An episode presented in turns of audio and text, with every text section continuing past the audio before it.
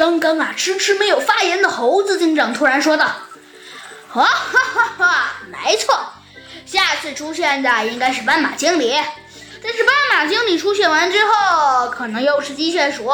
但是我感觉改装完的机械鼠肯定不一般。嗯，弗兰熊，那改装完的机械鼠你能对付吗？哎，这样，呃，不不不，呃，不对，呃，我想起来了，那个小兔叫我有事儿，我先走了啊。猴子警长和小鸡嘟嘟，我拜了啊，我先走了，再见。说罢呀，弗兰熊又一溜烟的逃跑了。等一等，弗兰熊，猴子警长还没说完，弗兰熊已经没影了。而小鸡墩墩呢，则大叫着：“弗兰熊，你给我回来！我叫小鸡墩墩。”不叫小鸡嘟嘟，但是弗兰熊啊，哼，好像好像已经不见了。没有办法，小鸡墩墩啊，只好只好只好停止他的大叫大嚷。哎，猴子警长，你说那个弗兰熊这臭毛病还是改不了啊？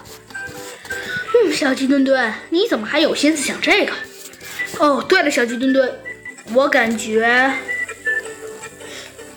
我感觉，像这回，可能我们的对手要要换了。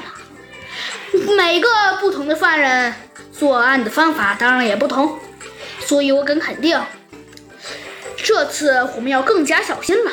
不过，小鸡墩墩，我也可以肯定，不一定每一次犯人都是机械鼠他们哦。